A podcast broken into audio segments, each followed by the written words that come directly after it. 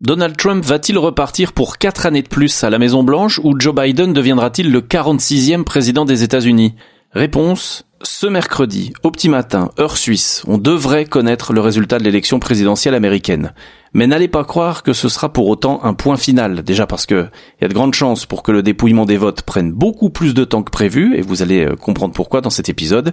Et puis, entre les progressistes et les conservateurs, il y a aujourd'hui tellement de pierres d'achoppement que le combat ne sera pas fini. Et au contraire, ce 4 novembre 2020 pourrait bien être l'étincelle de trop dans cette immense poudrière que sont les États-Unis. J'en viens même à me demander, les États-Unis peuvent-ils basculer dans la guerre civile? Le Point J, Jessica Vial, Caroline Stévan et Davy Bailly-Bazin, mais aussi, et surtout, Didier Combeau, politologue, chercheur associé à l'Institut des Amériques et qui vient de sortir chez Gallimard, Être américain aujourd'hui, les enjeux d'une élection présidentielle. Oui, bonjour. Alors Didier Combeau, on va commencer euh, par le commencement, hein, si vous le voulez bien.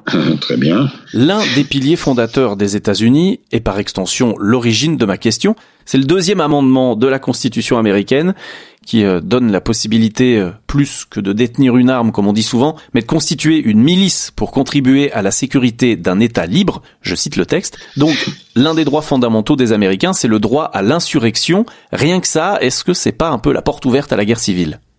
Oui, effectivement, le deuxième amendement à la Constitution ouvre le droit aux armes à feu.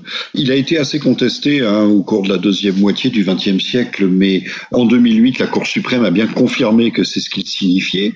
Est-ce que pour autant il permet de constituer des milices? C'est moins sûr dans la mesure où il commence par la formule une milice bien administrée étant nécessaire à la sécurité d'un État libre. Donc euh, il n'est pas du tout certain que le second amendement ouvre le droit aux milices, euh, puisque la milice, dans le sens du second amendement, c'est une armée de conscription qui est mise en place par l'État et non pas par des particuliers qui estiment qu'ils doivent défendre telle ou telle cause. Pour autant, euh, les gens qui défendent le droit aux armes le défendent en particulier pour l'autodéfense, bien entendu, mais ils le défendent aussi parce que le fait de pouvoir posséder des armes à feu, c'est la possibilité de prendre les armes contre le gouvernement si on estimait qu'il devenait tyrannique ou qu'il devenait illégitime, ce que certains risquent de penser après les élections du 3 novembre. C'est ce qui fait qu'il y a le contexte actuel hein, qui est si particulier. Euh, en plus, il y a eu les manifestations euh, Black Lives Matter avec euh, beaucoup de violence. Vous disiez euh, formellement il n'y a pas de milice, mais il y en a quand même qui se sont constitués par des suprémacistes blancs qui ont infiltré, euh, armés jusqu'aux dents, ces manifestations euh, BLM. Le tout attisé par un Donald Trump président en exercice qui a menacé d'envoyer l'armée contre les manifestations, qui se réserve aussi le droit de ne pas accepter le résultat des élections. C'est nouveau ça comme situation où dans l'histoire des États-Unis c'est déjà arrivé d'avoir un tel contexte?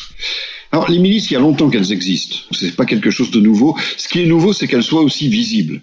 Euh, auparavant, il y a des milices qui s'entraînaient, en particulier dans le Michigan, il y en avait beaucoup, non pas en secret, mais enfin de, de manière assez discrète. Aujourd'hui, on voit des manifestants qui viennent manifester en armes, d'une part, et d'autre part, on voit des gens qui s'arrogent des pouvoirs de police et qui viennent pour à ce qu'ils disent maintenir l'ordre et aider la police à maintenir l'ordre pendant les manifestations. Ce sont deux choses différentes d'ailleurs, parce que les gens qui viennent manifester en armes, c'est une manière de revendiquer une certaine forme d'américanité. Euh, les États-Unis sont nés d'une révolution avec des particuliers qui ont pris les armes contre la couronne d'Angleterre, et donc euh, le fait de manifester avec une arme, c'est dire aussi euh, je suis un descendant en quelque sorte de cette révolution américaine et c'est une forme de revendication de la démocratie en quelque sorte et du pouvoir du peuple. Mais ce qui est assez inquiétant, c'est qu'on a vu également des milices noires apparaître euh, en armes, ce qui rappelle les Black Panthers des années 60. Hein. On a vu ce groupe qui s'appelle la No Fucking Around Coalition, la coalition qui ne plaisante pas, et qui eux aussi viennent en armes. Donc effectivement, on peut se demander s'il n'y a pas un risque là de confrontation entre des groupes armés à la fois afro-américains et puis euh, suprémacistes blancs. Et effectivement, il est extrêmement inquiétant que euh, Trump n'ait pas fermement condamné les suprémacistes blancs qui s'arment. Alors, on entendra tout à l'heure le point de vue d'une Américaine Morgane. Elle vit en Suisse, mais elle a évidemment euh, les yeux tournés vers son pays en ce moment et vous verrez qu'elle n'est pas si alarmiste que ça. Hein. Elle a confiance en ses institutions et en une résolution pacifique des problèmes actuels. Ce qui me fait dire, Didier Combeau, que peut-être C'est notre vision européenne des États-Unis qui fait qu'on se demande si ça va pas finir par tout partir en vrille. Est-ce que sur place, on se pose pas un peu moins la question? C'est vraiment nous ici qui avons l'impression que l'Amérique va mal et qu'elle est divisée? Ah non, non, non. Là, cette impression, euh, elle existe aussi aux États-Unis. Les deux partis sont de plus en plus polarisés. Il y a par exemple des instituts de sondage qui ont posé des questions sur dix sujets aux démocrates et aux républicains, et on s'est aperçu que sur tous ces sujets, les républicains étaient de plus en plus à droite et les démocrates de plus en plus à gauche. Alors et, et ça, ça date d'avant l'élection de Trump. Hein. C'est pas lui qui l'a créé. Et donc, on est dans une société de plus en plus polarisée. Il y a de plus en plus de détestation euh, épidermique d'un côté et de l'autre, et donc voir ces groupes armés qui apparaissent, euh, c'est effectivement un risque d'incident. Euh, est-ce qu'il faut parler de guerre civile? Peut-être pas, parce que ce sont des groupes qui ne sont quand même pas organisés. Hein, que l'on prenne les milices suprémacistes blanches d'un côté ou Black Lives Matter de l'autre, ce sont des mouvements, mais ce ne sont pas des organisations qui sont peut-être assez nombreuses, mais qui ne sont pas véritablement fédérées. En tout cas, on a pu voir ces dernières semaines qu'il y avait des coalitions qui sont déjà en train d'organiser des manifestations pour la nuit du 3 au 4 novembre, au cas où le résultat des élections serait justement contesté.